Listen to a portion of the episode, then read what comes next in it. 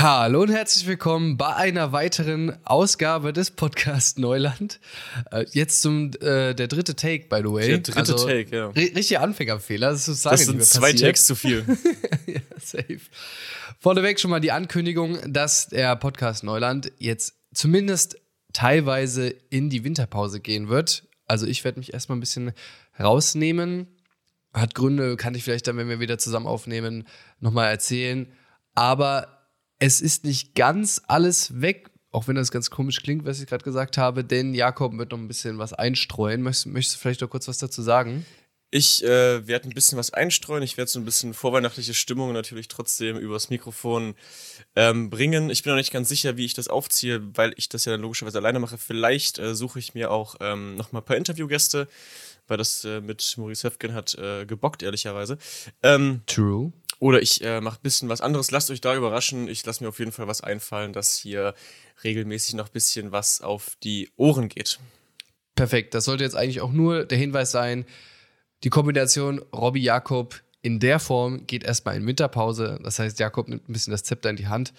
Also, wenn wir dann bald keine Aufrufe mehr haben, wisst ihr, woran es liegt? Oder wissen wir, woran es liegt? Sagen, es, es macht, diesen, macht diesen Podcast um 100% besser, wenn du nicht mehr da bist. Ich freue mich auch ehrlicherweise. Da kann ich mal so ins, so ins Leere irgendwie raussenden und einfach mal mein Ding machen. Das ist echt ganz geil. Ja, du weißt trotzdem, dass ich das Ding bearbeiten werde, beziehungsweise Ach, scheiße, schneiden ja. werde. Ich kann dir da alles Mögliche in den Mund legen. Ich kannte sogar, ja. kennst du diese YouTube-Videos, diese YouTube wo einfach so einzelne Videos komplett durcheinander geschnitten werden, um ja, da irgendwelche ja, dummen Aussagen zu machen. Das ist eigentlich ganz witzig, das finde ich witzig, ehrlicherweise. Das, ist, das trifft ganz gut meinen Humor, muss ich, ich fand das witzig von, hast du es gesehen, von Armin Laschet, als er bei diesem Kinder Kinderinterview Interview nee, war? Nee, ich hatte es schon lange nicht mehr geguckt. Das, du rufst okay. gerade eine alte Erinnerung mehr das, äh, ist eine Empfehlung wert, also fand ich gut. Gut. Okay, sehr schön. Dann, Robby, ich habe dir was zu erzählen. Bevor wir anfangen, heute geht es bei uns um ähm, im weitesten Sinne Corona, primär eigentlich ähm, um das Thema Impfen, ähm, bisschen Impfpflicht, bisschen, was sind eigentlich so Argumente von Menschen, die sich nicht impfen lassen wollen, seien sie nun wirklich harte Gegner oder Impfskeptiker. Ähm, das werden wir so ein bisschen beleuchten, aber ich würde dir ganz gerne noch was erzählen. Robby, du weißt ja, ich wohne in Jena, das ist dir durchaus noch bewusst. Sie? Und äh, die meisten Läden sind natürlich mitten in der Innenstadt. Und ich wohne ja, ich wohne jetzt nicht außerhalb, aber ich laufe halt so 10, 15 Minuten in die Stadt. Ähm, und das ist nicht immer so mega cool. Und jetzt äh, hatte ich heute einen Moment, wo ich das Gefühl hatte, ich bin richtig, richtig alt. Ähm, ich war gestern, ich war gestern saufen. Das, das, ist schon mal nichts Neues. Das ist doch nicht, das ist noch nicht der erwachsene Moment. Ähm, und wenn ich dann am Morgen aufwache, dann, äh, dann äh, dürstet es mich immer nach irgendwelchen quatschigen Getränken, irgendwie kalte Sachen und ja, bla bla bla. So, ja, dachte ich, ja, blöd. Quatscheinkauf. Genau, jeder, jeder kennt das, sind wir ehrlich. Dachte ich, cool, muss wieder in die Stadt tingeln und in dem Moment fiel es mir siedenheiß ein, um die Ecke hat ein neues Einkaufscenter aufgemacht mitten im Edeka. Und ich war viel zu begeistert. Ich laufe da zwei Minuten hin, wenn überhaupt. Jetzt dachte ich so, ja geil, entspannt einkaufen, aber nein, Robby, nicht nur ich war so begeistert. Das ist einfach nur ein neues Einkaufscenter. da sind vier Läden drin. Da ist ein Gym drin, ein Decathlon, ein Ethika und ein Rossmann. Das war's. Oben ja. sind Parkplätze. Das Ding war brechend voll. Da sind Autos noch und nöcher. Ich dachte, müssen diese Menschen nicht arbeiten? Dann ist mir aufgefallen, ich arbeite ja selber gerade nicht.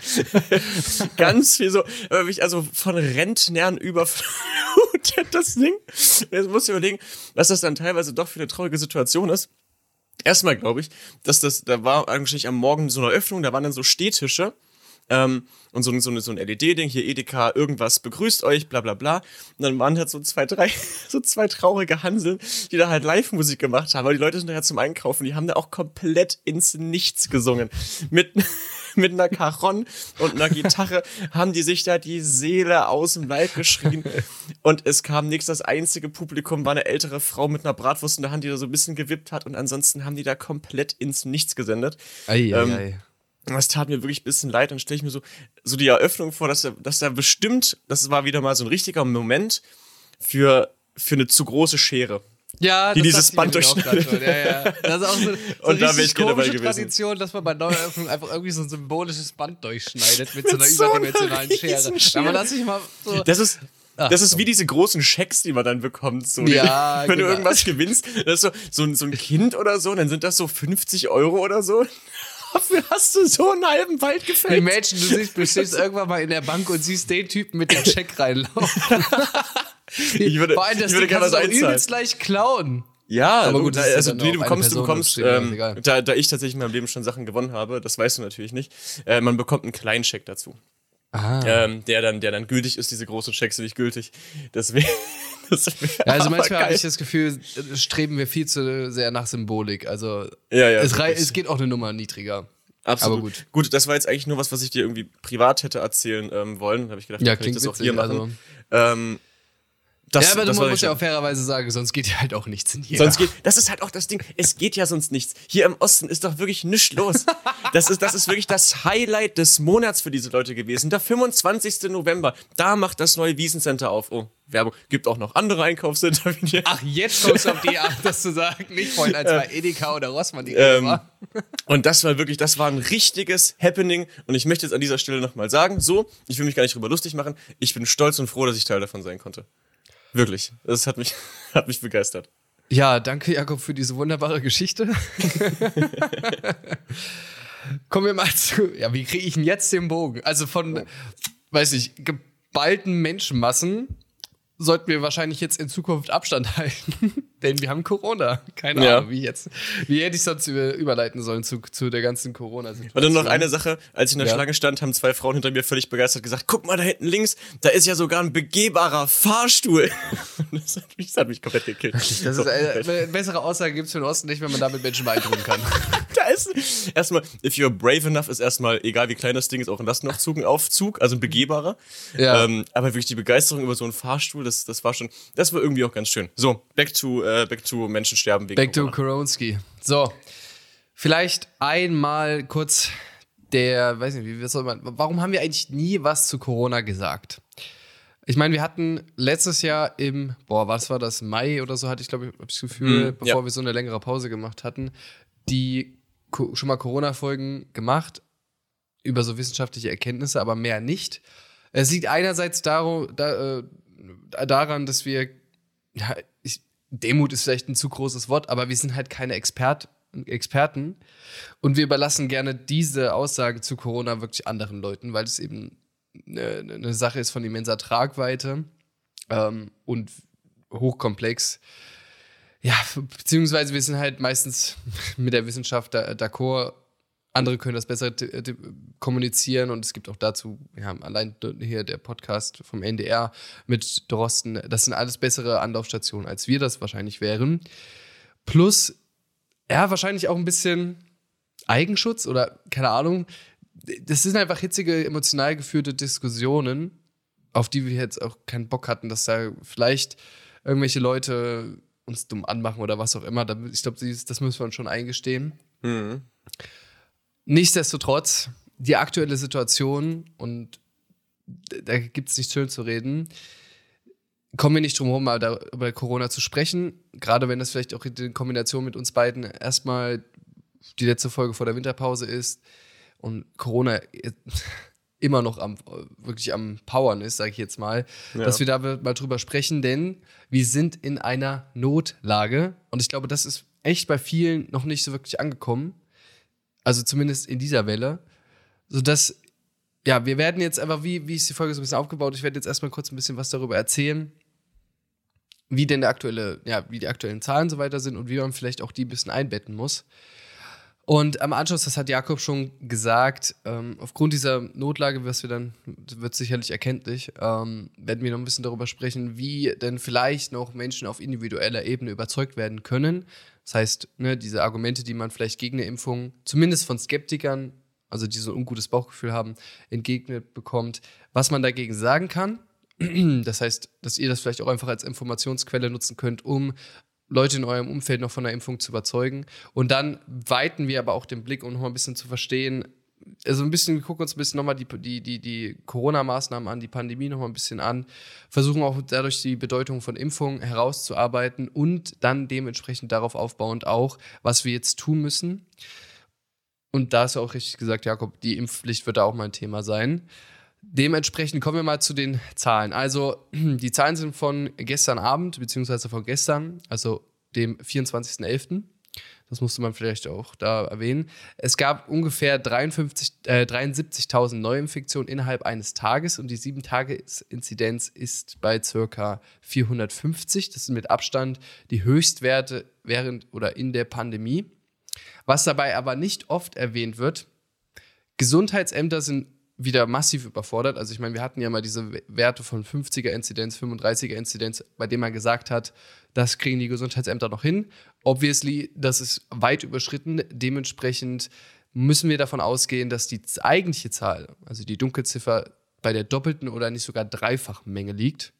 Das erstmal. Und der Fallverstorbenenanteil bei diesen 73.000 liegt bei 0,8 Prozent. Das heißt, von diesen, sagen wir jetzt einfach mal 70.000, werden 0,8 Prozent, ich glaube, das sind so irgendwas 600, irgendwas um die 600, unausweichlich sterben.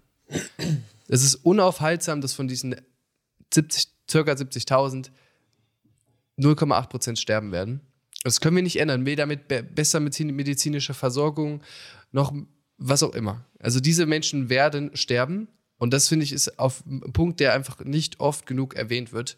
Das heißt, anders formuliert, wir wissen mit jedem Tag, an dem die Zahl der Neuinfektionen in sämtlichen Medien, Medien veröffentlicht wird, wie viele davon in naher Zukunft unausweichlich sterben werden. Und alles, was jetzt an Maßnahmen ergriffen wird, heißt dadurch im Umkehrschluss, wird nur in Zukunft verhindern, dass neue Menschen oder mehr Menschen sterben werden, aber nicht jene von heute. Das nochmal dazu. So, wir haben 307 Todesfälle gestern gehabt. Ähm, insgesamt sind wir jetzt bei über 100.000 Toten. Äh, also die Pandemie hat bisher in Deutschland über 100.000 Menschenleben gefordert.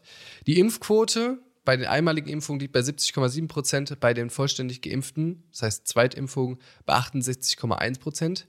Wir haben 15 Millionen ungeimpfte Erwachsene. Das ist übrigens der Grund, warum wir heute diese Scheißsituation haben, aber dazu später mehr.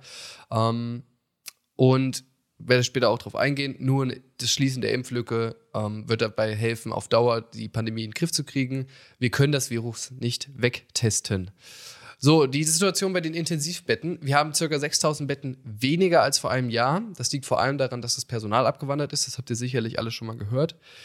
Plus, die Corona-Patienten liegen jetzt mittlerweile länger auf den Intensivstationen, was auch nochmal die Kapazitäten schwinden lässt. Und der RKI-Chef Wieler sagte ähm, bei, ich glaube, das war mit dem Ministerpräsidenten von Sachsen eine Veranstaltung, in jeder Region Deutschland ist die normale Versorgung, das heißt, so wie wir das vor Corona kannten, nicht mehr gesichert. Das heißt, Menschen mit Schlaganfall werden teilweise bis zu zwei Stunden umhergefahren, bis ein Platz gefunden wird, OPs verschoben etc. Also das müssen wir uns einfach eingestehen und wir sind da noch nicht mal quasi in dem Momentum quasi, wo wir sagen, alle Intensivbetten sind voll. Wir sehen es, in Bayern werden Patienten um, ähm, nach Norditalien oder Süditalien, ich weiß es gar nicht genau, äh, verschifft. In Thüringen geht das jetzt auch los, weil die Intensivbetten nicht ausreichen. Also die Situation ist wirklich ernst. Woran liegt das? Naja gut, die, wir haben jetzt die Delta-Variante, die ist deutlich, an, deutlich ansteckender, zwar wenig, dadurch aber auch wenig äh, pass auf, sie ist weniger tödlich. Aber sie ist weniger tödlich, danke. ähm, aber natürlich, wenn wir das weiter grassieren lassen, wird auch damit die Anzahl der Toten pro Tag weiter steigen. Ähm, speziell bei Ungeimpften. Ähm, und natürlich, was auch bei Betrachtung der Bundesländer offensichtlich wird, da wo die Impfquote niedrig ist, gibt es hohe Inzidenzen, beziehungsweise da wo viele Menschen sich nicht haben impfen lassen, gibt es auch viele Infektionen ähm, und die Intensivbetten laufen voll. Äh, vielleicht noch ein kleiner Hinweis: Länder wie Spanien und Portugal sind mit über 90 Prozent Impfquote dabei. Das heißt, Deutschland steht einfach im, zumindest im europäischen Vergleich nicht gut da. Und haben dementsprechend auch keine Probleme beim Gesundheitssektor. Also Schlich, Struss, äh, Schlussstrich drunter. Ich hoffe, das hat euch nochmal klar gemacht. Wir sind in einer Notlage. Plus die Prognosen oder Szenarien von RKI etc. gehen davon aus, dass der Peak der Neuinfektion, also ich sag mal, das höchste Niveau, ab, ab dem es dann wieder runtergeht mit den Neuinfektionen, Januar, Februar erreicht sein wird. Das heißt, das ist noch nicht mal alles. Nur mal so, nochmal Schlussstrich, wir sind in der Notlage. Ich hoffe, das versteht hier jeder. Es ist auch die schlimmste Situation, die wir während der Pandemie hatten. Also der letzte Winter war nicht so schlimm wie dieser. Nur wir verhalten uns natürlich nicht so. weil die Impfung da sind, aber dazu kommen wir später mehr. Äh, gehen wir später noch weiter darauf ein. Ich glaube, wir kommen jetzt erstmal zu dem individuellen Punkt, also euch ein paar Info äh, Argumente an die Hand zu geben, warum vielleicht, wenn ihr Menschen kennt, die sich noch nicht, nicht impfen lassen haben, warum sie sich doch impfen lassen sollten. Genau, dazu ähm, habe ich gedacht, ich gehe das Ganze mal irgendwie ein bisschen wissenschaftlich an.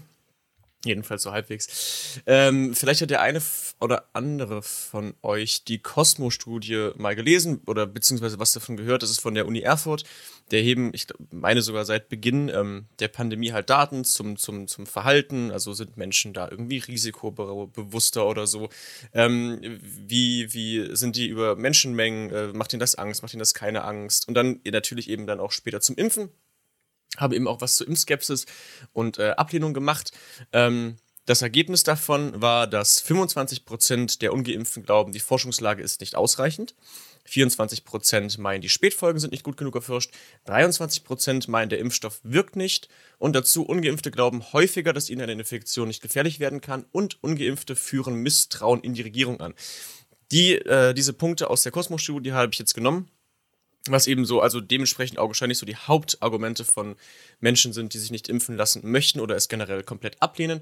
Und habe gedacht, ähm, da gehe ich mal ein bisschen gegen, sozusagen, was eben da halt wissenschaftlich oder wie auch immer dazu eben gehört. Beginnen wir mit meinem persönlichen Favoriten, wenn man das, wenn man das wohl sagen kann, eben auch den, den man, glaube ich, auch am meisten hört, besonders von Skeptikern, jetzt vielleicht nicht auch zwingend immer von Gegnern, schon eher von Skeptikern, die sagen so, hm, weiß nicht ganz genau. Was hören wir da alle ständig? Es gibt keine Langzeitstudien, beziehungsweise die Nebenwirkungen, die Spätfolgen, wie ihr es nennen wollt, sind unbekannt oder nicht gut genug erforscht. Vielleicht ganz kurz erstmal zu, was macht eigentlich eine Impfung? Ähm, sie löst eine Immunreaktion aus. Dem Körper wird eine Infektion vorgespielt, die Infektion klickt, klickt, äh, klingt ab und was bleibt, sind die Gedächtniszellen, also Antikörper sozusagen. Das ist ein Zitat von Professor Dr. Carsten Walz, der ist Generaldirektor der Deutschen Gesellschaft für Immunologie. Der wird wahrscheinlich wissen, wie eine Impfung funktioniert. So, sollten Nebenwirkungen auftreten, dann in den acht Wochen nach der Impfung. Das ist der Zeitraum, bis zu dem die Infektion abklingt. Danach ist der Impfstoff abgebaut. Der ist also nicht mehr da. Diese zum Beispiel diesen mRNA-Impfstoffen, die ich jetzt zum Beispiel, äh, den ich bekommen habe mit BioNTech, der ist bei mir nicht mehr nachweisbar, der ist abgebaut. So, alles, was da eben noch bleibt, ist die Erinnerung meines Körpers, aha, da war was und jetzt können wir darauf reagieren. Wir haben also nichts mehr in uns drin sozusagen, was später irgendetwas auslösen könnte. Ähm, das Problem mit den Nebenwirkungen und einer späteren Erkennung, was wir ja zum Beispiel bei der Sinusvenenthrombose hatten, ist eher eine Seltenheit. Also manche Phänomene treten bei diesen Impf Impfungen eben so selten auf, dass es oft schwer ist, sie mit der Impfung in Verbindung zu bringen. Eben die Sinus, äh, Sinusvenenthrombose, ich glaube, das war bei AstraZeneca ein Thema, die tritt bei ein bis zwei pro 100.000 Geimpften auf. Das ist ein verschwindend kleiner, kleines Ding. Ähm, und diese Langzeitfolgen, um die es oft geht, die bezeichnen in der Medizin etwas anderes, als so wie wir den Begriff eigentlich verstehen würden. Langzeitfolgen nennen sich so, weil die Verbindung erst nach langer Zeit gefunden werden kann, nicht weil sie lange nach der Impfung auftreten. Also die äh, eventuelle Nebenwirkungen kommen direkt. Das kann bei einer Impfung natürlich passieren. Niemand sagt, dass das nicht der Fall ist. Es ist aber unglaublich selten. So. Ähm, und dazu kommt eben auch die, die unglaublich krasse Datenlage. Also es gab in der Menschheitsgeschichte noch nie einen Impfstoff, der so unglaublich oft verimpft wurde. Wir haben weltweit 7,7 Milliarden Dosen verimpft. 3,3 Milliarden Menschen sind vollständig geimpft. Sowas gab es noch nie und diese Datenmenge wird ja von Forschern auch analysiert und so weiter und so fort. Also Langzeit kann es in diesem Sinne gar nicht geben, so wie wir das Wort verstehen, also lange Zeit danach, sondern entweder du hast eine Reaktion direkt oder eben nicht. Und in Bezug auf die Sicherheit des Impfstoffes, sicherer wird es nicht als ein Impfstoff, den halt 7,7 Milliarden Menschen schon bekommen haben. Ähm, äh, verimpfte Dosen, also 3,3 Milliarden vollständig geimpft sind. Ähm, kommen wir zu dem zweiten Punkt, also so eine Art Misstrauen, also eine Verschwörung von Pharmalobby, Wissenschaft, Regierung oder wem auch immer, Bill Gates, keine Ahnung. Ähm, diesen Verschwörungsaspekt hört man ja relativ häufig, also dieses generelle Misstrauen. Ähm, klar, wenn man auf jemanden trifft, der da so tief drin ist und glaubt, dass Bill Gates hier reihenweise Mikrochips in die Arme ballern lässt, da ist dann wahrscheinlich jetzt auch nicht so viel mehr argumentativ zu holen. Mein persönliches Lieblingsgegenargument dagegen ist, ähm, eine Verschwörung geht ja logischerweise nie von einer einzelnen Person aus. Also Bill Gates hat sich nicht hingesetzt und hat gesagt, jetzt Mikrochips und hat das selber gemacht. Dafür bräuchte man ja theoretisch, wenn dem so wäre, ganz, ganz viele Helfer. Also es braucht Mitwisser und so weiter und so fort. Bei der Pandemie wären es jetzt Ärzte, Wissenschaftler, Menschen, die in der Pharmazie arbeiten und, und, und. Das ist ein, weltweit ein enorm großer Teil an Menschen. Ähm, Viele Verschwörungen, von denen wir heute wissen, wurden aufgeklärt, ganz simpel daran, weil sich jemand ausgeplaudert hat. Und je mehr Menschen an einer Verschwörung beteiligt sind, desto höher ist das Risiko einer Aufdeckung. Das ist bei Corona, äh, das ist gar nicht möglich, dass so viele Menschen ein Geheimnis bewahren könnten. Also wenn euch jemand sagt, ja, die äh, wollen uns da alle irgendwie, keine Ahnung, ähm, verarschen oder wie auch immer und ich, ich traue den Leuten nicht, dann könnt ihr ein ganz simples Gegenbeispiel immer bringen. So, stellt euch vor, ihr habt ein Geheimnis in der Familie oder im Freundeskreis und erzählt es einer Person. Da bleibt das äh, Geheimnis vermutlich gewahrt. Mit jedem Mitwisser natürlich erhöht sich das Risiko und ich bin mir sicher, jeder von uns kennt mindestens ein Beispiel, wo er von einem Geheimnis erfahren hat oder ein eigenes herausgeplappert hat, ähm, obwohl der Mitwisserkreis sehr, sehr klein war und auf jeden Fall bedeutend kleiner als bei einer globalen Pandemie. Dazu kommt natürlich noch das Argument, äh, die Pharma-Leute wollen nur Geld verdienen. Ja, natürlich wollen die Geld verdienen. So, also niemand sagt, dass die, dass die Pharma-Lobby sowieso nicht. Ähm, irgendwie der große, der große Gönner und Retter äh, der Welt wäre. Ähm, aber die haben da eben viel Geld reingesteckt, haben diesen Impfstoff gemacht und bekommen dafür auch wieder viel Geld raus. Das ist natürlich kein altruistischer Ansatz, aber es funktioniert wenigstens. Und Regierung und Wissenschaft haben nicht wirklich einen Grund. Beziehungs also es gibt einfach keinen Grund. Beziehungsweise muss man vielleicht auch einfach anerkennen, dass wir halt im Kapitalismus leben. Also mhm. Gesundheitsversorgung oder Pharmazie etc. ist einfach ein Pri in privater wirtschaftlicher Hand. Und dementsprechend ist es halt einfach so, wie mit jedem Produkt, sage ich jetzt mal, ähm, dasselbe Prinzip, dass es halt einfach unter marktwirtschaftlichen Aspekten verkauft wird, etc. etc. Natürlich gelten da einfach andere Ansprüche, weil es halt medizinische Versorgungsgüter sind oder Impfungen etc. Aber per se ist es halt einfach in diesem marktwirtschaftlichen System und damit ist es einfach ganz logisch, dass dann auch damit Firmen gewinnorientiert arbeiten. Und vielleicht noch ein Punkt zur Wissenschaft in Bezug darauf, wie wissenschaftliche Erkenntnisse eigentlich gewonnen werden. Also vielleicht hat irgendjemand mal die Möglichkeit, sich auf so einem wissenschaftlichen Kongress da irgendwo einzubuchen, egal welches Feld. Und jeder wird sehen, wie Wissenschaftler arbeiten, nämlich die wollen alle Recht haben. So, Wissenschaftler wollen alle Recht haben. Obviously, weil das ist basically natürlich ihr Job, äh, Recht zu haben und die schlagen sich da die Köpfe ein, wie sonst nichts. Und wenn es in diesen Statistiken oder wenn es im, bei der Impfstoffforschung oder hast du nicht gesehen, den kleinsten Fehler gibt, dann steigen die sich da gegenseitig aufs Dach. Ich habe recht, ich habe recht, ich habe recht. So, und wenn sich dann schon eine Mehrheit von diesen rechthaberischen Wissenschaftlern, um so auszudrücken, da einig sind, dann kann man schon davon ausgehen, dass das funktioniert, wie bei vielen anderen Sachen ja auch. Also es gibt ja auch andere wissenschaftliche Erkenntnisse, die wir so akzeptieren, wie zum Beispiel den Klimawandel. Gut, tun auch nicht alle, weil sich da eben viele Leute einig sind nach einem sehr, sehr langen Diskussions Diskussionsprozess unter verschiedenen Wissenschaftlern, teilweise auch unter Einbezug der, der Öffentlichkeit oder von, von NGOs oder anderen Sachen, wie auch immer. Ähm, und das ist dann eben der wissenschaftliche Output und der ist sehr, sehr genau geprüft. So, dann ähm, kommen wir zu Corona kann mir nicht gefährlich werden. Das hört man, meine ich, auch relativ oft. Da gibt es jetzt auch noch ein paar Studien zu anthroposophischen Bewegungen, also dass wir das äh, tendenziell auch von Menschen haben, die sagen wir mal, der Schulmedizin etwas abgeneigter gegenüberstehen, was jetzt erstmal nicht zwingend was, was Schlimmes sein muss. Ähm, aber eben sagen, mein Körper, die Selbstheilungskräfte meines Körpers und so weiter und so fort. Ich krieg das alleine hin. Äh, ich bin, ich habe da irgendwie auch mal eine, einen Bericht dazu gesehen, das war dann in der Schweiz, im Appenzell, also in der Ostschweiz. Jo, wir sind hier alles äh, gute Bauernjungs, äh, wir werden nicht krank. So, der Appenzeller wird von, wird von Natur aus nicht krank. So, das sind natürlich auch ähm, bisschen verquere Argumente, aber wenn das die eigene Logik ist, kann das ja sein. Natürlich, es kann absolut möglich sein, dass Corona dir vor allem als junger Mensch nicht gefährlich werden kann. Die Wahrscheinlichkeit ist einfach geringer, schwerer zu erkranken oder gar zu sterben. Ähm, zwar kommen nun auch zunehmend jüngere Menschen, das jüngere bisschen Anführungszeichen, weil es sind ja trotzdem ein bisschen älter, wir reden jetzt nicht von 18-Jährigen, gibt es auch, ähm, aber dann meistens mit Vorerkrankungen. Ähm, auf den Intensivstationen werden es aber dennoch mehr. Also das, das Alter verschiebt sich teilweise auch ein bisschen nach unten. Ungeimpfte glauben eher, dass sie sich nicht anstecken werden als Geimpfte und gehen auch davon aus, dass wenn sie es bekommen, es halt nicht so schlimm wird. Und das kann ja natürlich klappen, aber äh, dieses Argument, so mir kann es nicht gefährlich werden, dem kann man, weil es ja stimmen kann, eigentlich nur entgegenwirken mit so, yo, aber es geht hier nicht um dich, basically. Also wir machen das hier für eine, für eine Gesellschaft, dass man, sich, dass man sich impfen lässt, dass man sagt, okay, wir schützen damit eben die viel beschworenen und viel benannten vulnerablen Gruppen oder eben Menschen äh, mit Vorerkrankungen oder schwachen Immunsystemen, die sich selber nicht impfen lassen können.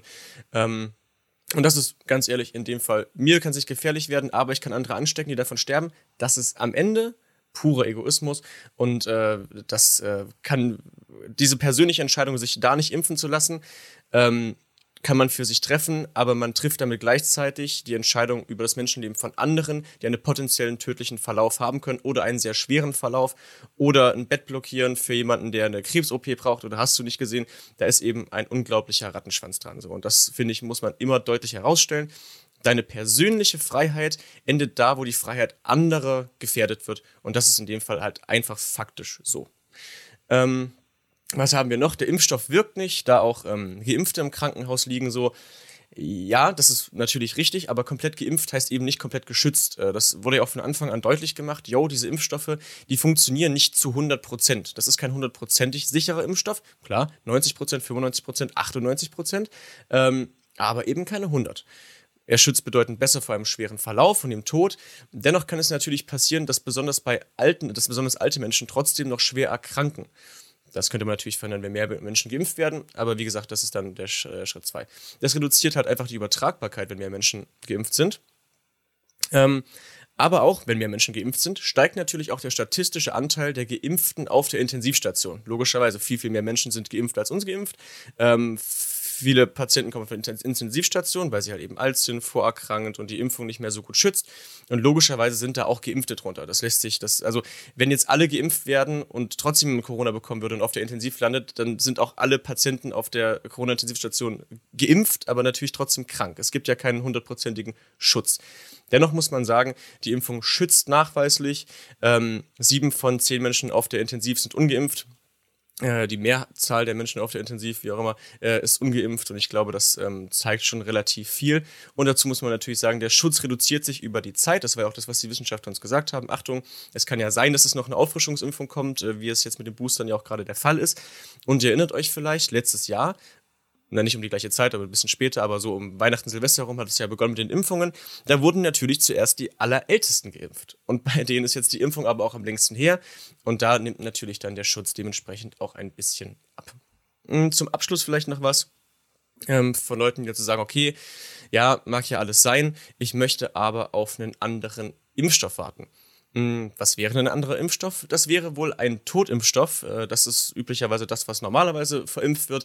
Ähm, anders als eben mRNA und Vektor, die ein bisschen neuer sind als Technologie. Was sind Totimpfstoffe? Neben mRNA äh, oder Vektorimpfstoffen gibt es auch Ganzvirusimpfstoffe, zu denen Lebend- und Totimpfstoffe zählen. Ähm, in China wird es bereits geimpft und äh, also es gibt einen Totimpfstoff äh, in China und es ist, wie gesagt, die ältere Methode. Ähm, Totimpfstoffe basieren auf inaktivierten Viren. Die Erreger werden dafür zunächst vermehrt und dann inaktiviert, sodass sie keine Krankheiten auslösen. Das Immunsystem erkennt sie und produziert dann Antikörper.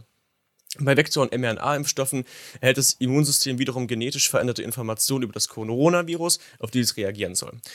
Totimpfstoffe hingegen basieren nicht auf Gentechnologie. Ähm, in Österreich und Indien wird zum Beispiel gerade daran geforscht und auch ähm, Norovax, das hat vielleicht auch der eine oder andere schon mal gehört, ähm, aus den USA hat jetzt seine Zulassung hier in Europa beantragt. Gut, das kann natürlich sein, dass man sagt, okay, ich warte auf den Totimpfstoff. Da Robby aber euch schon gesagt hat, wie kritisch die Lage ist, könnte das dafür schon im Zweifel später zu spät sein. Und dazu gehört ja auch, wenn man sich jetzt impfen lässt. Dieser vollständige Schutz ist ja erst nach, äh, wie viele Wochen waren es? Ich glaube, sechs Wochen oder so äh, möglich. Das sind sechs Wochen, in denen das Gesundheitssystem trotzdem komplett überlastet wird. Ähm, also eigentlich ist es selbst für Leute, die jetzt sagen, okay, ich habe lange genug gezweifelt, lass mich jetzt impfen, ist eigentlich trotzdem schon zu spät. Für viele Menschen.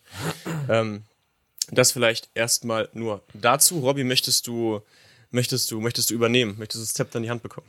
Sehr gerne.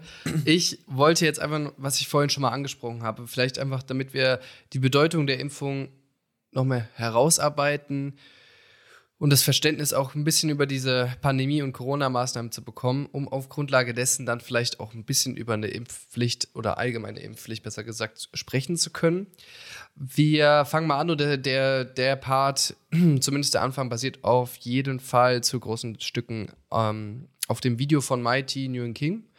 Wir werden das auch, das wollte ich noch erwähnen, die Quellen, die wir diesmal benutzt haben und die für wir sehr wichtig halten, ähm, für unsere Argumentation zumindest oder für unsere ja, Fakten, beziehungsweise es sind nicht unsere Fakten, sondern für die Fakten, werden wir bei uns auf dem Insta-Channel und in die, wie sagt man das, Podcast-Beschreibung, Shownotes, die genau, Shownotes packen, damit ihr das ein bisschen nachlesen könnt und vielleicht auch besser formuliert, als wir das mitunter machen. Ähm, und auch ausführlicher. Deswegen, da könnt ihr gerne reinschauen. Starten wir jetzt nochmal. Pass auf, wir gehen jetzt nochmal einen Schritt zurück und schauen uns, wie gesagt, die Pandemie nochmal ein bisschen an, um auch vielleicht die Unterschiede von der vierten Welle im Vergleich zur vorherigen ähm, besser zu verstehen. Also, was hatten wir denn eigentlich Anfang der Pandemie? Wir erinnern uns mal zurück. Da war das ober, ober, ober, übergeordnete Ziel Flatten the Curve. Da können, können sich bestimmt noch einige erinnern. Das haben bestimmt viele von euch damals gehört, als Corona aufkam. Nämlich die Legitimation für diese Abstandsregeln und so weiter und so fort. Also diese Maßnahmen, die man dann am Anfang getätigt hat, war, dass, das, dass der Kollaps des Gesundheitssystems verhindert werden sollte, um eben nicht solche Bilder in Deutschland zu bekommen, die in New York, Italien gezeigt wurden, nämlich Triage, weil die Intensivbetten überstrapaziert waren, beziehungsweise eben nicht gereicht haben, etc. etc. Also man, wie gesagt, wir haben ja diese Belastungsgrenze des Gesundheitssystems. Wenn wir da nichts tun, wird die auf jeden Fall gerissen, inner, zwar innerhalb eines kurzen Zeitraums, aber das hat ja verheerende Folgen oder Konsequenzen. Damit flatten the curve heißt natürlich, wir drücken sozusagen die Infektion unterhalb dieser Belastungsgrenze, damit unser Gesundheitssystem damit klarkommt und sowas wie Triage nicht notwendig ist. Später kam, äh, oder kurz darauf eigentlich schon fast, war dann das abgewanderte Ziel Stop the Curve, weil auch mit Flatten the Curve hat man es nicht hinbekommen. Das heißt, wir hatten einen harten, aber vergleichsweise kurzen Lockdown. Das war sozusagen dann der erste. Und der Sinn dahinter war eben zu einem Niveau zurückzukommen, bei dem die Gesundheitsbehörden Infizierte und deren Kontakte mit Hilfe von Tests und so weiter und so fort nachverfolgen können. Also die Infizierte kommen dann in die Quarantäne und alle anderen haben so ein halbwegs normales Leben, bis eben, und das war ja eben die Devise, wir einen Impfstoff haben. Das heißt, all das war quasi der Zweck dahinter war, das Ausharren, bis ein Impfstoff da ist, möglich zu machen, beziehungsweise eben ja, ertragbar zu machen, weil auch bei Flatten the Curve, das noch ganz kurz davor, hatten wir da die Diskussion, dass wir so lang, also dass dieses Flatten the Curve zu lange dauert und der Zusammenbruch der Wirtschaft oder halt, dass viele Existenzen zerstört werden, die Folge wären und deswegen hat man dann Stop the Curve gemacht. Das hat auch funktioniert, lag aber auch, muss man sagen, dem an dem Sommer, also großen Dank an den letzten oder vorletzten Sommer damals, ähm, der das wie der dem Virus das Leben erschwert hatte, was war die Folge? Und da kann man natürlich auch über das Versagen der Politik sprechen. Im letzten Winter hatten wir wieder eine Welle. Und die hat uns auch, denke ich mal, alle ziemlich abgefuckt. So, ähm, man kann eigentlich schon fast sagen, wir haben 2021 Copy-Paste gemacht von 2020, weil wir sind jetzt wieder in einer Situation, die für alle, glaube ich, beschissen ist. Und das ist die vierte Welle. Vielleicht noch mal ganz kurz, warum wir überhaupt so viele verschiedene Maßnahmen haben. Man kann das erklären mit dem sogenannten Käsescheibenmodell. Für alle, die dies jetzt noch nicht gehört haben, man muss sich vorstellen, jede Maßnahme ist wie so eine gute Käsescheibe mit Löchern drin. So, das heißt, wenn wir nur eine Käsescheibe haben, gehen durch die Löcher natürlich Infektionen, also wenn da quasi was durch so ein Loch von der Käsescheibe geht, ist das quasi so ein sinnbildlich mit einer Infektion. Wenn wir jetzt mehrere Maßnahmen hintereinander ketten sozusagen oder hintereinander legen, wo die Löcher an unterschiedlichen Orten sind, weil sie eben nicht perfekt ist, also keine Maßnahme ist perfekt, führt es aber dazu, dass halt immer weniger Infektionen stattfinden. Ähm, und was ist jetzt aber der Unterschied quasi, welche Maßnahmen haben wir jetzt dazu bekommen? Impfen. Ja, ähm, natürlich, Impfen ist nicht perfekt. Auch das ist eine Käsescheibe mit Löchern, aber es ist die einzige Maßnahme, die wirklich oder tatsächlich Infektion verhindert. Ja, man kann, so, man kann sagen, alle anderen Maßnahmen verzögern nur Infektionen, also früher oder später wird jeder infiziert, aber Impfungen verhindern tatsächlich Infektionen. Das heißt, Impfungen retten Leben und machen die Pandemie kürzer. Das ist eigentlich so der, die große Errungenschaft von Impfungen und auch die Begründung, warum wir eine hinreichend große, äh, hinreichend hohe Impfquote äh, brauchen, um aus der, den Ausweg der, äh, der Pandemie zu, hinzubekommen. Warum haben wir denn trotzdem gerade so viele Probleme? Ich meine, man kann ja argumentieren, ja, wir haben doch fast, äh, wir haben über zwei Drittel geimpft. Uns hat er anscheinend nichts gebracht. Ist natürlich Bullshit. Ohne Impfung wären wir jetzt noch viel schlimmer dran. Oder das Virus wäre vielleicht sogar auch eine Mutationsstufe noch weiter. Aber natürlich, die Impflücke ist zu klein. Man kann natürlich jetzt auch sagen, am Anfang der Pandemie hieß es doch, Impfquote von 70 bis 80 Prozent würde ausreichen. Ja, das stimmt aber halt nicht mehr. Das hat drei Gründe primär. Ich versuche das hier wirklich mal hier ein bisschen auch, so dass man gut zuhören kann. Wir haben einmal die Data-Variante. Wie besprochen, viel höhere Ansteckungsrate, die ist in der ihrer Ansteckung wesentlich aggressiver als die ersten Varianten oder das Ursprungsvirus. Ähm, ergo brauchen wir alleine deshalb schon eine höhere Impfquote. Es ist keine sterilisierende Immunität. Was heißt das? Jede geimpfte oder genesene Person, und das hat Jakob schon angesprochen, kann sich trotzdem weiterhin anstecken und auch in einer sehr geringen Wahrscheinlichkeit auf einer Intensivstation landen oder sogar sterben. Das heißt, es ist natürlich keine perfekte Impfung. Ähm, plus, wir wissen heute, und das wussten wir vor einem Jahr noch nicht so wirklich, wir brauchen alle eine Boosterimpfung. Erst dann sind wir eigentlich vollständig geimpft. Das hat sich also auch geändert. Der Grund, der Impfschutz lässt nach der zweiten Impfung nach. Beziehungsweise bei Johnson Johnson, bei Johnson und Johnson schon nach der ersten. Ähm, das sind so diese fünf bis sechs Monate, von denen man da redet. Ähm, es kann halt dementsprechend sein, dass wir jetzt auch noch nach der dritten Impfung nochmal eine brauchen, etc. Das weiß man noch heutzutage noch nicht. Fakt ist, man ist heutzutage eigentlich wirklich erst vollständig geimpft, wenn man quasi die Boosterimpfung schon hatte. Jetzt kann man sich fragen, was lernen wir denn daraus? Also, was lernen wir daraus? Jakob, du bist bestimmt ganz gespannt. Ich bin super gespannt. Nee, komm, erzähl's mir. ja, ähm, also ausschließend Impfungen beziehungsweise eine hinreichend hohe Impfquote, die jetzt bei um die 90 Prozent liegt, führen wieder zurück zur Normali Normalität. Ähm, man, ich weiß jetzt nicht, ob das, wenn ich das so sage, korrekt ist oder ob mir jetzt jemand, der Experte oder Expertin in dem Gebiet ist, ähm, den Mund zukleben würde. Aber wenn wir diese Situation hätten, dass wir eine, so eine hohe Impfquote haben, inklusive Booster, dann ist es eventuell wie so eine Art Grippe, dass eben saisonal oder vielleicht in jedem Winter eine Welle kommt, die aber unser Gesundheitssystem nicht gefährdet, weil eben genug Menschen geimpft sind und auch qualitativ hochwertig geimpft sind. Das heißt im Umkehrschluss, wenn die Impfquote nicht das hinreichend hohe Niveau erreicht, verharren wir wahrscheinlich jedes Jahr wieder in so einer Welle oder nicht sogar mehreren. Das müssen wir uns bewusst werden. Das heißt, auch der Satz von Jens Spahn, vielleicht habt ihr den gehört, dass quasi nach der vierten Welle jeder geimpft, genesen oder gestorben ist, zumindest irreführend, denn das klingt danach, dass nach der vierten Welle alles vorbei ist. Wird es aber nicht, wenn nicht die Impfquote hoch genug ist. Ähm und das hast du auch kurz angerissen, Jakob. Und das ist besonders wichtig. Selbst wenn wir von heute auf morgen einen rasanten, also wirklich spürbaren Anstieg bei den Impf äh, täglichen Impfungen erleben würden, vielleicht auch durch Impfpflicht, dazu gleich mehr, damit, dann lässt sich die vierte Welle, die wir jetzt gerade haben, nicht damit brechen. Das heißt, Impfungen oder eine höhere Impfquote sorgen nur dafür, dass weitere Wellen verhindert werden. Warum ist das so? Also nehmen wir mal an, es würde sowieso der Anstieg passieren. Dann müssen wir ja, ich glaube, so sechs Wochen circa auf die zweite Impfung warten. Und dann nochmal zwei Wochen alleine darauf, dass wir vollständig geschützt sind. Da muss man noch solche Fragen. Und dann ist es natürlich einfach eine unrealistische Situation.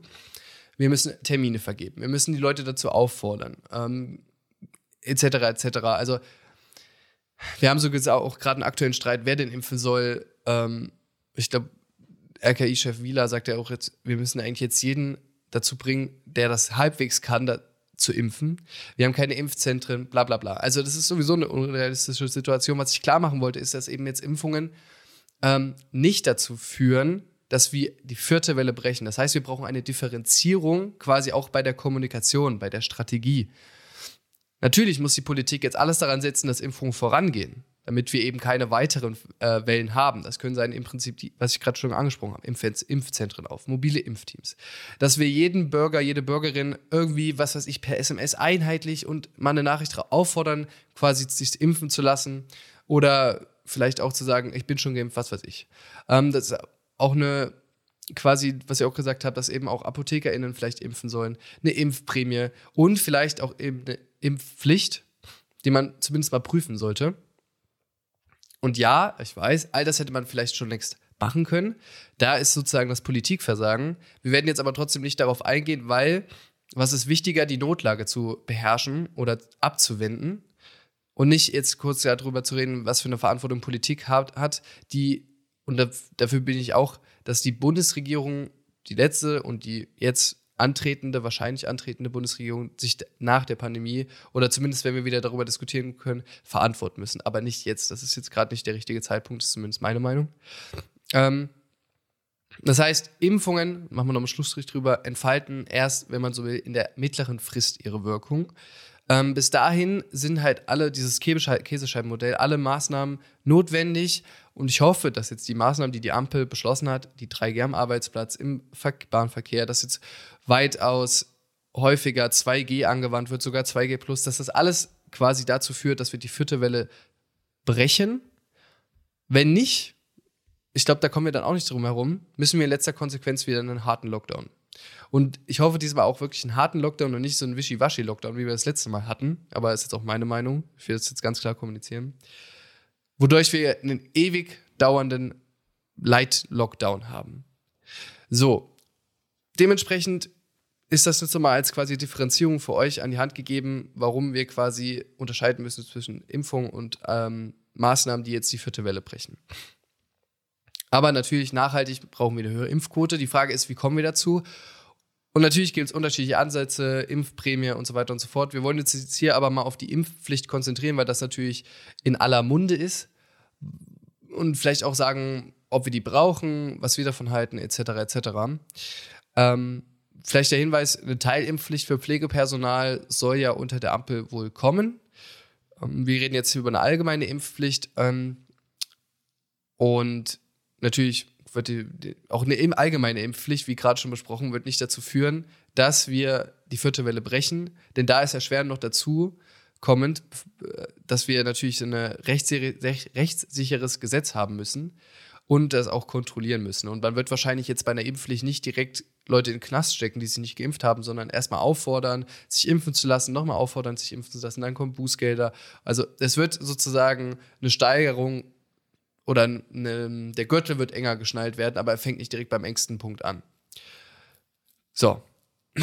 Vielleicht, Jakob, frage ich dich einfach mal, was du grob sagen würdest, brauchen wir eine Impfpflicht oder wie ist da deine Position, bevor ich jetzt hier irgendwie nochmal das zusammenratter, was ich hier aufgeschrieben mhm. habe?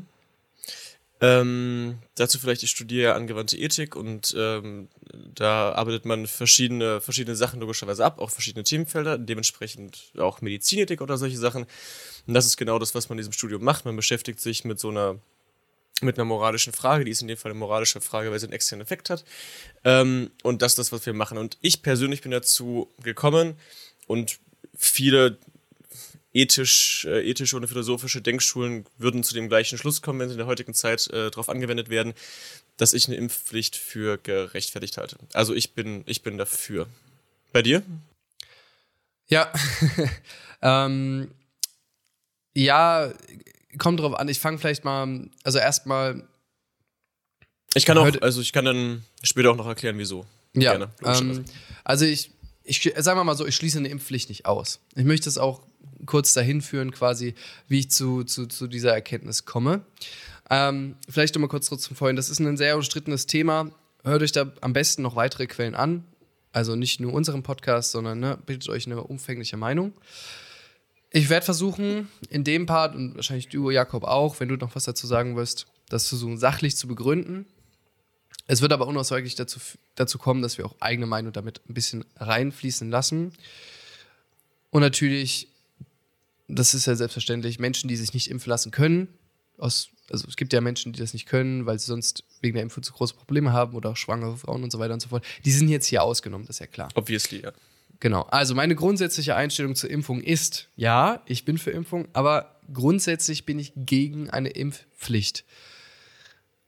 Ich erkenne den individuellen, aber auch gesellschaftlichen Nutzen von Impfungen an und möchte mich auch solidarisch verhalten. Gleichzeitig erkenne ich aber auch an, dass es ein Recht auf Unversehrtheit gibt und dass das eben Impfungen einschließt. Ähm, zudem, ich finde es immer besser, wenn rational entscheidende Menschen mittels einer Aufklärung von Impfungen überzeugt werden oder von mir aus auch durch Anreize wie eine Prämie oder lass es eine Bratwurst sein, ey, das ist mir scheißegal. Ähm, ich finde es allemal besser, als quasi über Zwang das zu machen, weil es auf freien Entscheidungen beruht und Freiheit bzw. Grundrechte halte ich, so wie, so wie viele andere und du, Jakob, wahrscheinlich auch für hohe Güter, mit denen wir sorgsam umgehen müssen. Und natürlich auch eine Impfung ist, ist nicht perfekt. Es gibt keine perfekte Impfung, auch wenn diese Impfsto äh, Impfstoffe sehr gut sind. Also es gibt dann auch immer noch extrem niedriges Risiko, dass es zu Nebenwirkungen kommt. Aber wie gesagt, das ist extrem niedrig, beziehungsweise diese Erscheinungen treten sehr extrem selten auf. Deswegen bin ich grundsätzlich gegen Impfpflichten. Aber wir haben, und das muss man einfach nochmal so sagen, keine normale Situation, sondern wir sind in einer Notlage beziehungsweise in einer Pandemie. Es ist eben nicht eine äh, jährliche Grippe oder es handelt sich nicht um eine jährliche Grippe. Der Staat hat neben der Aufgabe, und das wird ja oftmals angeführt, vulnerable Gruppen zu schützen. Das haben wir jetzt angeblich so.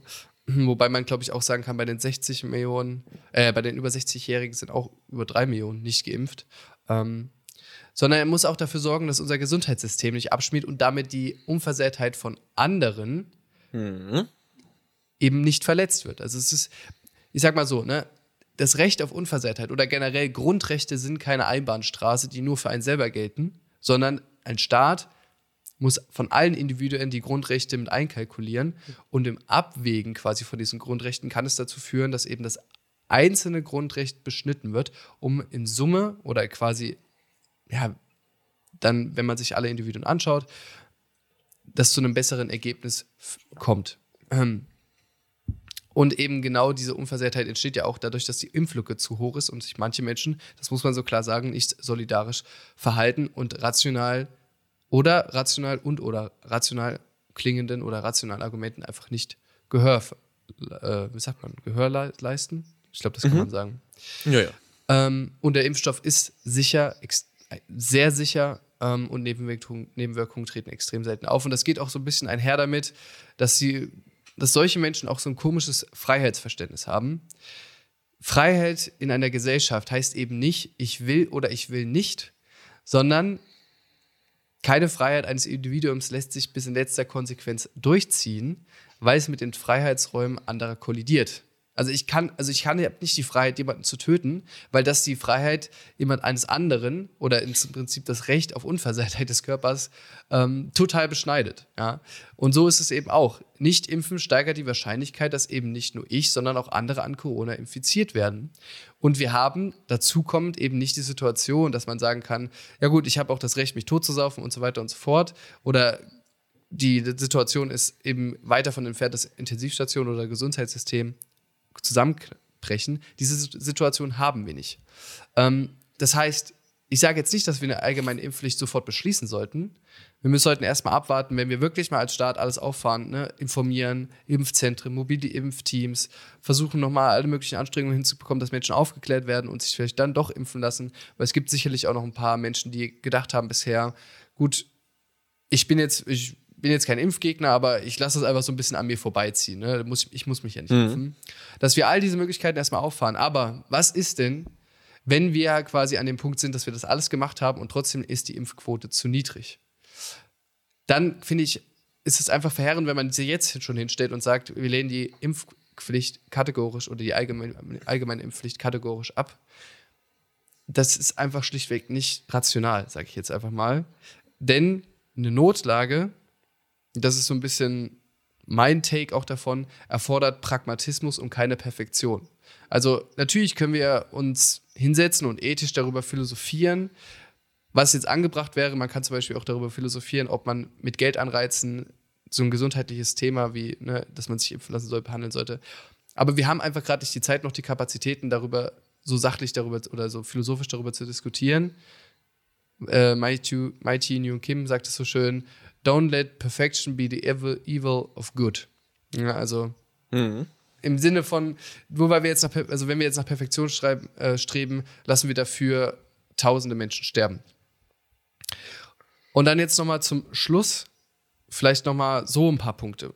Man redet ja zum Beispiel bei Impfpflicht darum, ja, es ist ein Verlust an Vertrauen, weil es wurde mehrfach beteuert, und das halte ich zum Beispiel auch für einen Fehler, dass es keine Impfpflicht geben wird. Also es wird keinen Zwang geben, sich impfen zu lassen. Das wäre, es ist, bleibt in letzter Konsequenz eine freie Entscheidung.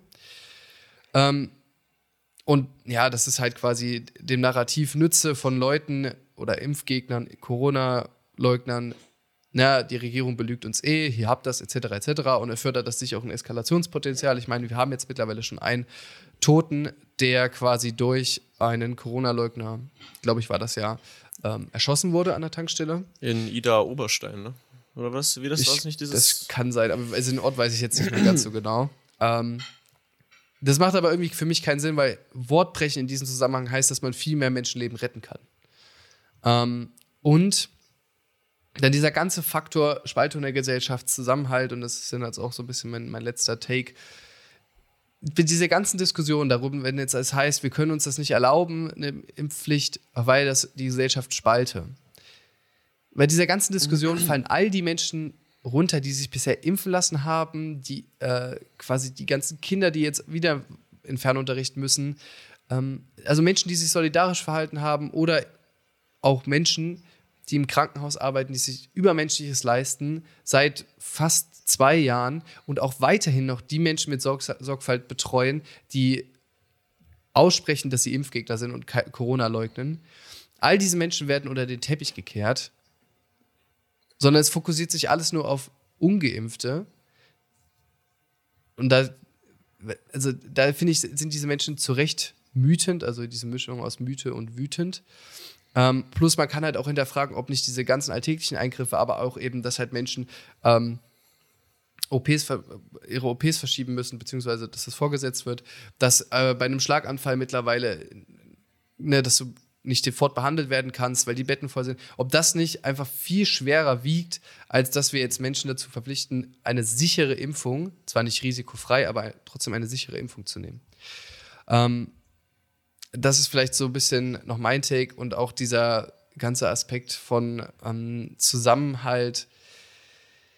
Ich sehe das einfach so ein bisschen genau unter dieser Frage komisch. Wieso sollten wir uns jetzt solidarisch verhalten mit Menschen, die sich selber nicht, die sich selber nicht an Solidarität glauben? Plus, wenn man, es gab ja diese Umfrage, ne, dass etwa zwei Drittel aller, die bisher nicht geimpft sind, für Parteien, Parteien am rechten politischen Spektrum wählen, also AfD oder die Basis. Also Parteien, die sehen sehbar oder offensichtlich an den liberal-deutschen Demokratie, wenn wir es schön formulieren wollen, wackeln. Ähm, natürlich wird es da noch Menschen geben, die sich mit rationalen Argumenten quasi für eine Impfung gewinnen lassen.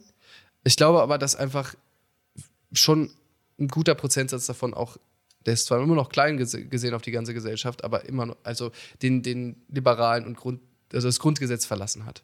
Und jetzt die Argumentation dahinter zu führen, nee, wir müssen uns auf die zu bewegen, weil sonst spaltet das, das ist für mich einfach Bullshit. Es sind nicht die acht, vielleicht irgendwann mal 80 Prozent Geimpften, die Kinder, die Leute, die sich im Krankenhaus den Arsch aufreißen, die spalten, sondern es ist diese kleine Gruppe, die noch nicht mal vielleicht ähm, auf dem Grundgesetz steht. Und vielleicht führt auch dann quasi eine Impfpflicht dazu, dass eben das als Ausrede von Leuten, die quasi so mitgeschwommen sind, also nicht der harte Kern an Impfleugnern und Corona-Gegnern oder Corona-Gegnern und Corona-Leugnern und Impfgegnern, ähm, sondern so mitgeschwommene, die sagen können, dass sie jetzt als Ausrede nutzen können.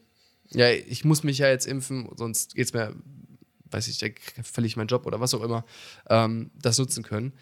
Und dementsprechend finde ich diese ganze Argumentation von wegen Spaltung und Zusammenhalt ein bisschen schief, weil die Spaltung ist schon längst da. Ja. Also eine Spaltung gibt es immer in Gesellschaften, weil sonst wären wir ein homogener Block, der zu jeglichen Meinung, zu jeglichen Themen dieselbe Meinung hat.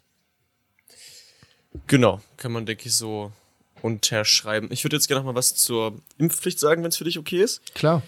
Ähm, also, ich bin dafür, dass es eine allgemeine Impfpflicht gibt, logischerweise halt. Ähm, Menschen, wo die Wissenschaft sagt, die kann man nicht impfen, logischerweise ausgeschlossen. Ähm, warum?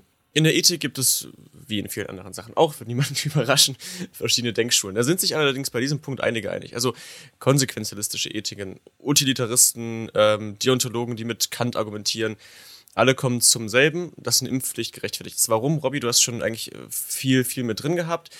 Da geht es viel um Begriffe wie Freiheit und Recht. Das sind sowieso, und Rechte, also sowieso Begriffe, mit denen man in der Ethik oder alles, was mit Moral, Philosophie, Soziologie zu tun hat, immer viel arbeitet. Ähm, die Frage ist aber eben, inwieweit wir unsere persönliche Freiheit ausreizen können und inwieweit unsere persönliche Freiheit eingeschränkt werden kann. In dem Fall zum Beispiel von einem Staat.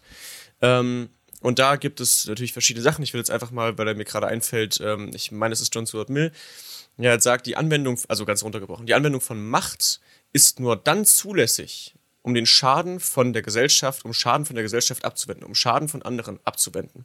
Der sagt aber auch, ähm, dass meine Freiheit, so als Beispiel, ähm, ich kann meine Arme schwingen. Wenn ich gehe, schwinge ich gerne meine Arme. Das mache ich gern, besonders im Frühling, wenn die, wenn die Blüten da draußen blühen, da bin ich immer richtig glücklich und ich schwinge meine Arme, während ich laufe. Vielleicht hüpfe ich auch ein bisschen, je nachdem, ähm, wie es mir gerade geht. Und ich habe die Freiheit dazu, das zu tun. Klar, ich werde vielleicht ein bisschen komisch angeguckt, aber ich kann das machen, wie ich lustig bin. Das Problem ist nur, wenn mein schwingender Arm Robbys Kinn trifft, dann ist es vorbei mit meiner Freiheit. Warum? Weil ich Robbys persönliche Freiheit, weil ich Robbys persönliche Freiheit damit angreife. Die Freiheit, meine Arme zu schwingen, endet dann, wenn meine Faust Robbys Kinn berührt. So. Ähm, hier geht es also im Endeffekt nur darum, dass wir von einem Kollektiv Schaden abwehren möchten. Das ist zum Beispiel auch bei Utilitaristen, so nennt man das. Die möchten, die sagen, eine Handlung ist dann ethisch gerechtfertigt oder moralisch gut und wie auch immer man das nennen möchte, wenn sie mehr Glück produziert als Leid. Also es geht darum, Leid zu vermeiden und Glück zu produzieren bisschen schwierig, weil man kann sich wirklich skalieren. Aber ich denke, wenn wir sagen, den Tod zu vermeiden und dafür einen kleinen Peaks zu nehmen, das lässt sich wohl ungefähr abwägen, dass man sagen kann, dazu sollte jeder in der Lage sein. Äh, das ist eine persönliche Freiheitseinschränkung, die absolut gerechtfertigt ist, weil die Nebenwirkungen dieses Impfstoffes sind extrem gering, sie treten nicht oft auf. Es ist zumutbar, dass das gemacht wird, um das Kollektiv, den Staat, die Menschen in diesem Staat oder einfach nur Menschen, deinen Nachbarn, deine Tante, dein Onkel, der Typ, der dich im Bus zur Arbeit fährt, wer auch immer, diese Menschen eben effektiv zu schützen. Alles, was du dafür selbst zu tun hast, ist einen kleinen Peaks zu nehmen, der vermutlich nicht viel mit dir macht. Vielleicht hast du eine Impfreaktion, äh, dir geht es zwei Tage schlecht. Ich hatte zum Beispiel glücklicherweise gar nichts. Andere Leute lagen zwei, drei Tage flach. Das kann natürlich passieren, ja, ist aber in diesem Fall gerechtfertigt ethisch auch gerechtfertigt, weil es nicht so ein großer Einschnitt in deine persönliche Freiheit ist, wie den Tod, den du verursachen kannst, in die persönliche Freiheit eines anderen Menschen. Ja, wir haben das Recht auf selbstbestimmtes Leben und du hast auch ein Recht dazu, krank zu sein. Verbrieftes Recht dazu, krank zu werden, aber eben nicht, wenn du damit andere Menschen in die Scheiße reitest. Ähm, und vielleicht nochmal zu diesem ganzen Staat-Ding und äh, wir werden da kontrolliert und die machen da einen auf uns drauf und hast du nicht gesehen. Diese ganzen Rechte, die wir in diesem Staat haben, die sind alle auch irgendwo geknüpft an Pflichten. Und der Staat tut das ganz, ganz oft, dass er uns davor schützt, dumme Dinge zu tun. Gut, ein Tempolimit haben wir jetzt zum Beispiel nicht, aber alle anderen Länder zum Beispiel haben ein Tempolimit. Das heißt, yo, deine persönliche Freiheit, so schnell zu fahren, wie du lustig bist, mit 200 Sachen über die Autobahn, schränken wir dir ein. Warum? Weil es dadurch Verkehrstote gibt, erwiesenermaßen mehr Leute. Deine Freiheit wird angeschränkt, damit das Leid von anderen vermindert wird. Und noch weitere Sachen, wo der Staat natürlich sagt, so, Robby hat das vorhin schon angesprochen, auch beim Thema Mord, natürlich alles, was so in die, ins Juristische geht, ich darf jemanden schlagen und so weiter und so fort. Ähm, diese ganzen, diese ganzen, und das bedingt ja auch Freiheit. Wir sind ja auch nur frei, weil wir uns eben auch zu Pflichten bekennen. So, ich wäre in diesem Stadt, in diesem, in diesem Land ja gar nicht frei, wenn ich immer damit rechnen müsste, dass Robby um die Ecke kommt, um mir ins Gesicht zu ballern. So, das, das ist ja, das ist ja der Inbegriff von Freiheit. Wir können uns ja nur frei entfalten und wir können ja nur unsere Ziele verfolgen und so weiter und so fort, weil wir eben nicht um unser Leben fürchten müssen, weil wir zum Beispiel eben an soziale Sicherungssysteme auf, aufgenommen werden und so weiter und so fort. Und dafür zahlen eben auch andere. Das ist alles eine ganz kollektive Sache und das ist auch gut, weil es zum größeren Wohl beiträgt einer Gesamtgesellschaft. So. Und das gilt in vielen Bereichen des Lebens. Das gilt auch beim Impfen. Und äh, habe lange drüber nachgedacht und bin auf jeden Fall zum Schluss gekommen, dass eine allgemeine Impfpflicht für mich absolut klar geht. Vielleicht nochmal, also ich finde auch, wie gesagt, ich lehne das auf jeden Fall nicht ab. Ähm, ich sage aber gleichzeitig, es, wir müssen das vielleicht noch nicht jetzt machen, sondern, aber nochmal so vielleicht dieses Spaltungsargument. Was heißt denn das jetzt einfach so, wenn man das so runterbricht und quasi das nicht einführt, ähm, aufgrund von Angst von Spaltung? Also, angenommen, wir find, für, äh, machen jetzt wirklich alles möglich, sodass quasi von, von staatlicher Seite aus, von der politischen Seite aus, Impfangebote gemacht wurden, dass auf jeden Fall aufgefordert wurde, Möglichkeiten da waren, sich impfen zu lassen, etc. etc. Wer, wer sich dann immer noch nicht impfen lassen hat, verhält sich unsolidarisch. Also es können ja dann Menschen sein, die mhm. sich halt, also es ist ja dann ab einem gewissen Punkt auf jeden Fall alles gesagt und alle rationalen Argumente wurden genannt, sodass eigentlich auch keine begründbare Angst mehr da ist. Das heißt, alle Menschen, die dann sich nicht impfen lassen, verhalten sich unsolidarisch und oder vertrauen generell nicht dem System.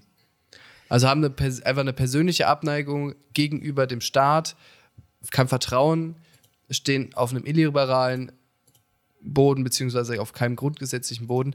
Und auf, und auf quasi bei den Menschen zuliebe muten wir allen anderen, die sich bisher solidarisch verhalten haben, die im Krankenhaus etc., das habe ich ja gerade schon genannt, diese auch blöden, keiner mag sie Corona-Maßnahmen zu, dass sie eventuell wieder eine Welle rauschen, etc. etc. Und das finde ich ist einfach nicht verhältnismäßig, macht so für mich den großen Punkt aus. Plus, gerade eben noch gesagt, es ist jetzt mittlerweile auch alles gesagt. Irgendwann muss man auch Sachen einfach entscheiden. Anschnallpflicht wurde irgendwann mal entschieden. Auch eine Masern, die, die Impfung gegen Masern bei Kindern wurde irgendwann entschieden. Und dann ist auch irgendwann, da ist danach auch Ruhe. Also ich glaube, jetzt 98 Prozent sagen, der Anschlaggurt ist gut. Natürlich ist jetzt nicht dasselbe, es hängt ein bisschen, weil es keine, keine Unversehrtheit betrifft im direkten Sinne. Aber irgendwann muss man Sachen entscheiden und wir haben in Deutschland schon lange gesehen, warum, was fehlender Mut oder zu was fehlender Mut führen kann. Und dementsprechend, glaube ich, ist auch hier in der Folge alles zum Thema Impfpflicht gesagt. ich finde, das war eine gute, abgerundete Folge. Viel drinne, viel Information. Hört euch auf jeden Fall noch andere Sachen an. Hast du sonst noch einen Hinweis, Jakob? Ähm, nee, nichts weiter. Äh, schreibt uns auch gerne, was ihr selbst über so Impfpflichten denkt. Ich finde es immer interessant, ähm, da andere Perspektiven zu bekommen. Also ich bin jetzt mit meinem Gedankenprozess hier natürlich auch nicht fertig. Also ich bin jetzt bei dem Stand und denke, das ist in Ordnung. Aber hey, wer weiß, ähm, wir sind immer offen für das beste Argument. Äh, das, das beste Argument gewinnt bei uns. Ähm, deswegen da gerne auch nochmal ähm, Bezug, Bezug nehmen. Ähm, und ja, aber ansonsten wäre ich durch. Würde sagen, schönen Tag, schöne Woche, schönen Monat. Ähm, und dann bis zum nächsten Mal. Dann ja wahrscheinlich nur ähm, mein schönes Singstimmchen zu hören. Robby ist ja dann, ähm, ist ja dann raus. Ähm, und dann wird das Ganze hier auch ein bisschen besser, würde ich behaupten. Also ab nächste Woche lohnt es auch richtig mal wieder einzuschalten. Ähm, da wird nicht mehr so viel um heißen Brei geplappert, da kommen mal die richtig harten Themen auf den Tisch, zack.